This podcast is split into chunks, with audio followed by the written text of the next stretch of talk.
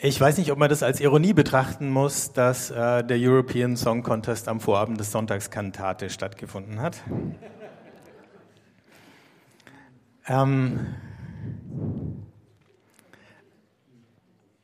aber die alttestamentliche Lesung für diesen Sonntag, die haben wir ja gerade schon mal gesprochen und ich lese euch nochmal vor aus dem Buch Jesaja, das zwölfte Kapitel.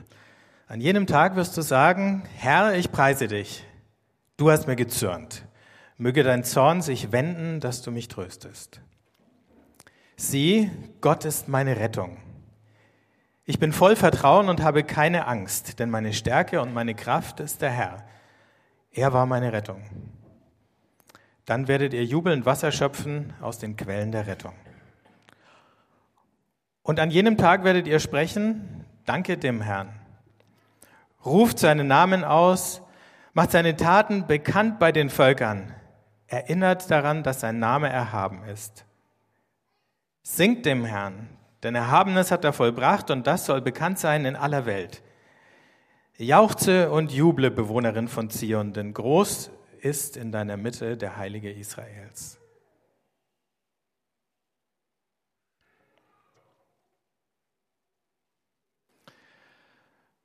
Da wirft der Prophet einen Blick in die Zukunft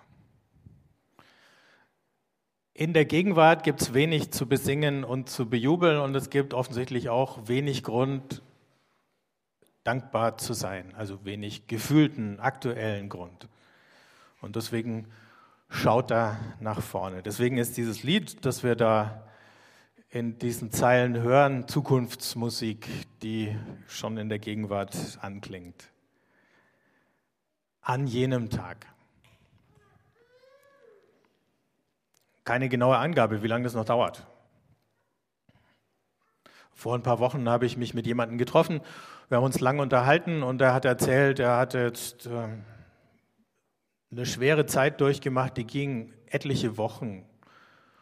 Das war dann so auch im ausgehenden Winter. Da ist es natürlich noch besonders schwierig, wenn du eh schon schlecht drauf bist und dann ist es noch kalt und dunkel draußen die ganze Zeit. Und dann hat er erzählt, ja, so die letzte Woche, da ging es dann langsam ein bisschen besser. Dann haben wir uns ein bisschen darüber unterhalten, wie es ihm ging. Und irgendwann in dem Gespräch frage ich dann, also mal angenommen, dir geht es wieder richtig gut. Wie ist es dann? Wie fühlt sich das dann an? Was machst du dann? Dann hat er eine Weile gezögert, überlegt und dann hat er angefangen zu erzählen. Und mit jedem Satz, den er gesagt hat, ähm, hat sein Gesicht mehr angefangen zu leuchten, obwohl die Zeit, von der, wir, von der er da gesprochen hat, noch gar nicht da war. Und noch war er dabei, aus diesem Loch wieder rauszukommen, aber er hat schon vor Augen, es kommt der Tag und an jenem Tag wird es so sein. Und der Blick auf diesen Tag, der hat ihm dann wieder ein bisschen Energie gegeben. Wie lange die gehalten hat, kann ich nicht sagen, ob die nach einer Viertelstunde oder nach vier Stunden oder nach vier Wochen noch da war. Aber das zeigt schon, wie wichtig es für uns ist, manchmal den Blick einfach nach vorne zu richten. Gerade dann, wenn wir das Gefühl haben, hier dieser Ausdruck vom Zorn Gottes, der meint ja, nicht unbedingt, dass Gott jetzt emotional sauer ist auf mich oder so, sondern Zorn bedeutet ja oft einfach nur, Gott wendet sich ab. Also ich habe das Gefühl, ich erreiche ihn gar nicht. Ich spüre ihn nicht. Er spricht nicht zu mir. Solche Momente kennen wahrscheinlich fast alle von uns. Manchmal dauern die auch eine ganze Weile. Damals für Israel war es ja noch viel äh, dramatischer, weil Gott das Volk ins Exil geschickt hat und es war überhaupt nicht klar, ob sie jemals zurückkommen würden und wenn ja, was dann genau sein würde. Und doch macht der Prophet das Gleiche. Der wirft mit dem Volk zusammen den Blick in die Zukunft und sagt, an jenem Tag wirst du Gott danken und singen. Und dann werdet ihr jubelnd Wasser schöpfen aus den Quellen der Rettung. Singen. Singen, habe ich neulich gelesen, ist vielleicht die ursprünglichste Art, in der sich Menschen überhaupt ausdrücken. Also es gibt Forscher, die vermuten, dass Menschen, bevor sie Sprache hatten wie die, die wir jetzt benutzen, also in dem heutigen Sinn von Worten und Satzstruktur oder so, dass Menschen vorher miteinander kommuniziert haben durch sowas wie Singen.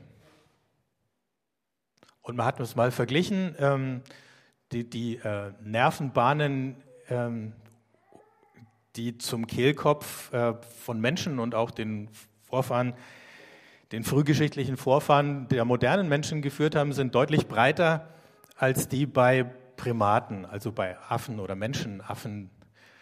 Und das bedeutet, dass da mehr Nerven hinführen und das bedeutet, dass es sehr wahrscheinlich war, dass auch unsere Vorfahren vor tausenden von Jahren schon gesungen haben, eben möglicherweise bevor sie gesprochen haben. Ähm, wenn man Kleinkinder oder Babys beobachtet, dann ist ja möglicherweise auch sowas wie Singen, also nicht in dem Sinn von Tonleitern und Akkorden oder so, aber der Stimme eine Melodie geben, längst da, bevor Worte kommen dazu. Also das Singen war zuerst da. Das machen wir uns gar nicht so klar. Und in dem Singen, und wir merken das ja dann auch manchmal, wenn wir zum Beispiel sowas wie äh, Computerstimmen haben, also Sprache, aus denen jede Art von Melodie verloren gegangen ist, ne, weil sie halt steril geworden ist, weil der Computer spricht. Ähm, das ist ganz schwer aus dieser Sprache was rauszulesen. Eine Sprache, je mehr Melodie eine Sprache hat, desto mehr bringt es rüber jenseits von den Worten, die man da liest und benutzt. Deswegen ist es ja auch so schwierig, wenn man zum Beispiel über E-Mail miteinander kommuniziert, weil dann gar keine Melodie mehr drin ist. Da muss man lauter Smileys und Emojis reinmachen. Und selbst dann muss man hoffen, dass die richtig verstanden werden. Auch da kann es äh, Missverständnisse geben. Das kann es natürlich bei der Melodie auch geben. Und trotzdem, ne, äh, da kommt viel mehr rüber. Das heißt, lang bevor Leute diskutiert haben, haben sie gesungen. Und wenn man Naturvölker anguckt, dann wird man bei den allermeisten feststellen, dass Singen eine ganz große Rolle für sie spielt. Ne? Tanzen genauso. Da gibt es auch keinen, der sagt, ich kann nicht singen oder ich kann nicht tanzen. Natürlich gibt es auch welche, die weniger gut singen können als die anderen oder so. Ne? Aber die singen halt immer zusammen. Es singt ja da auch keiner vor. Das ist ja auch das Absurde an diesen äh, Song Contest, dass da immer einer auf der Bühne steht und von allen anderen dann äh, bewertet wird oder so, anstatt dass man zusammen singt. Ne? Wie wichtig das manchmal ist, hat man jetzt auch gesehen, als letztes Wochenende äh, Emmanuel Macron die Wahl gewonnen hat in Frankreich und seine Antrittsrede hält und im Hintergrund läuft die Europahymne, bevor die Marseillaise gelaufen ist. Dann sieht man, wie wichtig das ist. Ne?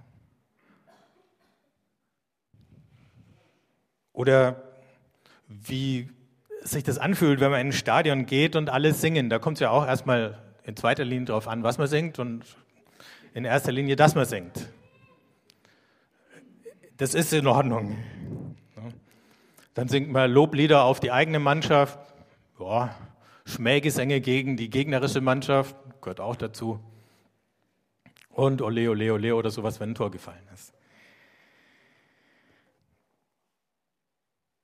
Singen ist nicht nur das Erste, Singen ist auch oft noch das Letzte, was funktioniert. Ich habe vorgestern mit einer Frau gesprochen, die in der Altenpflege arbeitet und die hat wieder gesagt, die Lieder, oft Gesangbuchlieder, die die alten Leute, die sie pflegt und besucht, gelernt haben, nicht erst im Alter, sondern als sie jung waren, das ist das Letzte, woran sie sich erinnern, auch wenn alle anderen Erinnerungen schon weg sind. Also vielleicht muss man sich deswegen auch gut überlegen, was man singt, weil das ist das, was, was dann noch da ist. Ne? Also lieber gute Lieder singen als sinnlosen Müll. Singen verbindet die Menschen und alle können mitmachen. Das ist auch das Wichtige am Gottesdienst. Und deswegen ist hier davon die Rede, singt dem Herrn. Alle sollen da mitsingen. Das gibt kein Konzert, sondern jeder gehört zu diesem Chor dazu, der von Gottes Güte und von seinen Wohltaten singt und sie damit schon ein bisschen in die Gegenwart reinholt. So, die nächsten zwei Punkte können wir gleich draufklicken und dann auf die nächste Folie gehen. Genau. Alle dürfen mitmachen. So. Wie machen wir das jetzt mit dem Singen? Erstens, möglichst oft, möglichst regelmäßig. Einer der Dinge, die jetzt für mich neu waren in dem letzten Dreivierteljahr oder so, war, dass ich Schulunterricht geben darf, muss. Ähm, in der Grundschule und in der Realschule. Und äh, dann gemerkt habe, eine Sache, die ich dann ganz, wieder, ganz neu wieder für mich entdeckt habe. Ich habe meine äh, Gitarre aus dem Keller geholt und sie mitgenommen und habe mit den Kindern in der Schule zum Anfang von der Religionsstunde ein Lied gesungen. Und das ist dann natürlich auch also auf unterschiedlich große Begeisterung gestoßen.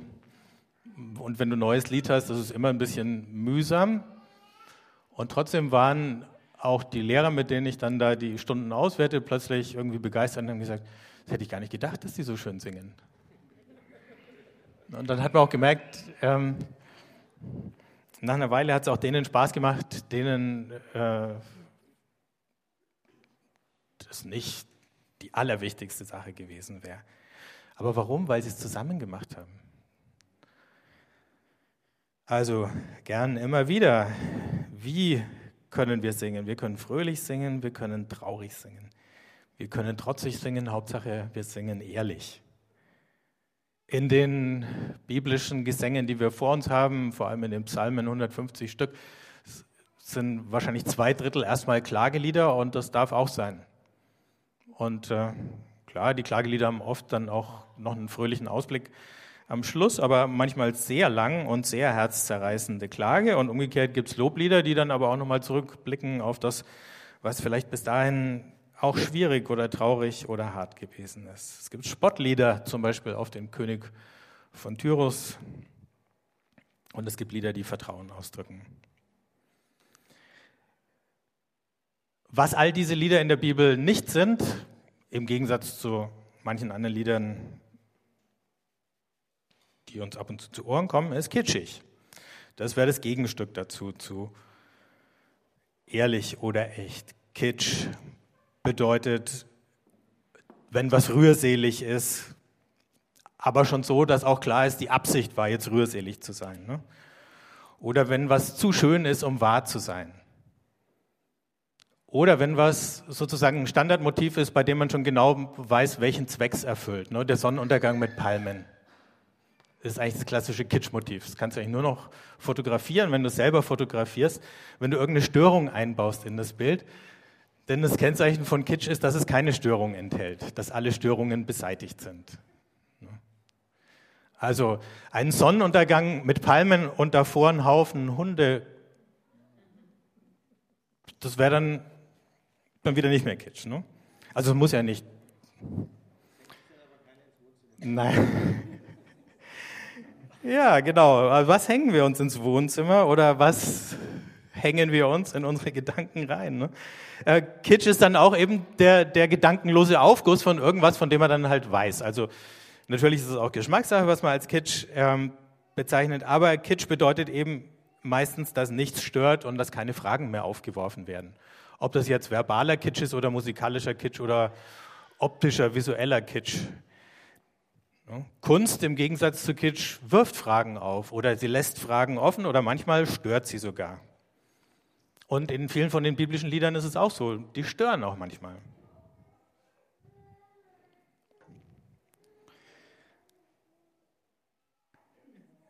Hier ist davon die Rede gewesen, dass wir schöpfen aus den Quellen der Hoffnung.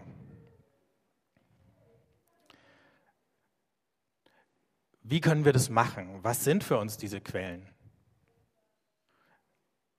Also ich kann jetzt ein paar Selbstverständlichkeiten sagen. Natürlich die Heilige Schrift, natürlich das Abendmahl, natürlich die Gemeinschaft mit anderen Christen oder das Gebet.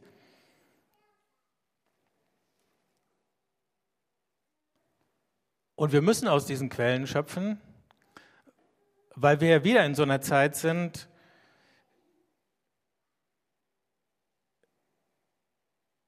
wo wir manch, wo wir immer hin und her pendeln, ne, zwischen dem, dass Gott uns manchmal nahe ist und manchmal extrem fern scheint. Und nicht nur individuell, es kann ja sein, dass ich jetzt gerade das Gefühl habe, ich habe eigentlich so ein ganz gutes Verhältnis zu Gott, aber dann schaue ich raus in die Welt und ich denke mir, pff, oh, wo läuft das gerade alles hin?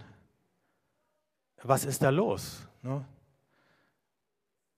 Sind alle verrückt geworden? Was für eine Hoffnung haben wir noch, dass das jemals besser wird oder anders wird? Und da brauchen wir solche Quellen der Hoffnung, aus denen wir schöpfen können. Jesus ist nicht nur auferstanden und seinen Jüngern erschienen, äh, irgendwann ist er gegangen und jetzt ist er vorübergehend abwesend, bis er wiederkommt. Er begegnet uns in unterschiedlichen Formen, aber eben nicht in dieser Unmittelbarkeit, wie wir uns das wünschen, sondern eben immer nur mittelbar. So, dass man ihn nicht richtig greifen kann. Und die ersten Auferstehungszeugen hätten ihn auch gern gegriffen und die hätten ihn gern festgehalten, aber es geht nicht. Er hat sie nicht festhalten lassen. Wir hätten ihn gerne hier als so eine Art Maskottchen ne? oder als so eine Art Lebensversicherung, dass wir sagen, solange der da ist, kann uns ja gar nichts passieren. Vielleicht ist es ja bezeichnend, dass das Buch im Neuen Testament, in dem am meisten gesungen wird, das Buch der Offenbarung ist. Und dass in diesem Buch neben dem Jubel eben auch das Erschrecken und die Kritik, wir haben es uns im letzten Jahr ja in einer äh, Reihe von Abenden mal ganz genau angeschaut, wie in keinem anderen Buch im Neuen Testament rauskommen. Ne? Neben dem Jubel der Blick auf das Schreckliche und auf all das, was unerträglich ist. Und in der Spannung hat der Jubel dann seinen Platz. Oder anders gesagt, gute Zukunftsmusik muss irgendwie einen sinnvollen Bezug zu der Gegenwart und zu der Welt haben, in der wir jetzt leben. Der Jesaja hat es uns vorgemacht.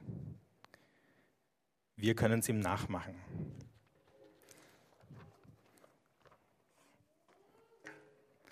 Ein Lied, ich werde euch jetzt nicht bitten, das mit mir zu singen, ein Lied, was mir im Kopf rumgegangen ist, als ich mich gefragt habe, ne, wie schaut so Zukunftsmusik aus, das ganz viele kennen, weil es sehr einfach ist, aber eben auch eine ganz äh, große Wirkung entfaltet hat, ist das Lied, das Martin Luther King mit der Bürgerrechtsbewegung gesungen hat, We Shall Overcome. We shall overcome someday. Und da sind wir wieder zurück am Anfang von unserem Text, an jenem Tag. Die haben nichts anderes gemacht in ihrem Kampf um die Freiheit als von jenem Tag gesungen. Und der Tag ist immer noch nicht da. Wir können, müssen immer noch singen. Aber wir können auch nicht aufhören zu singen, weil dann würde uns jede Hoffnung verloren gehen. Und deswegen ist es schön zu danken für all das, was schon da ist. Noch wichtiger, uns im Dank auszurichten auf all das, was noch kommt. Lieder zu singen, die Zukunftsmusik sind, die von einer besseren Welt singen als die, die wir jetzt schon haben und sehen. Und genau darin dann das zu erleben, was eben mein Bekannter da in diesem Gespräch erlebt hat, wenn wir das tun, dann wächst auf einmal die Hoffnung, dass über diese Welt das letzte Wort noch nicht gesprochen ist. Und wenn es gesprochen ist, dann ist alles gut.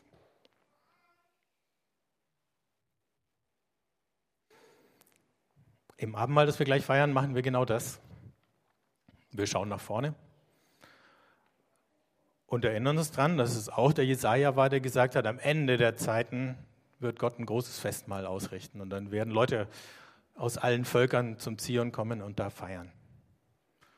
Und es wird ein riesiger gedeckter Tisch sein. Wir singen nicht nur Zukunftsmusik, wir bekommen auch einen Vorgeschmack. Und für beides dürfen wir dankbar sein. Amen.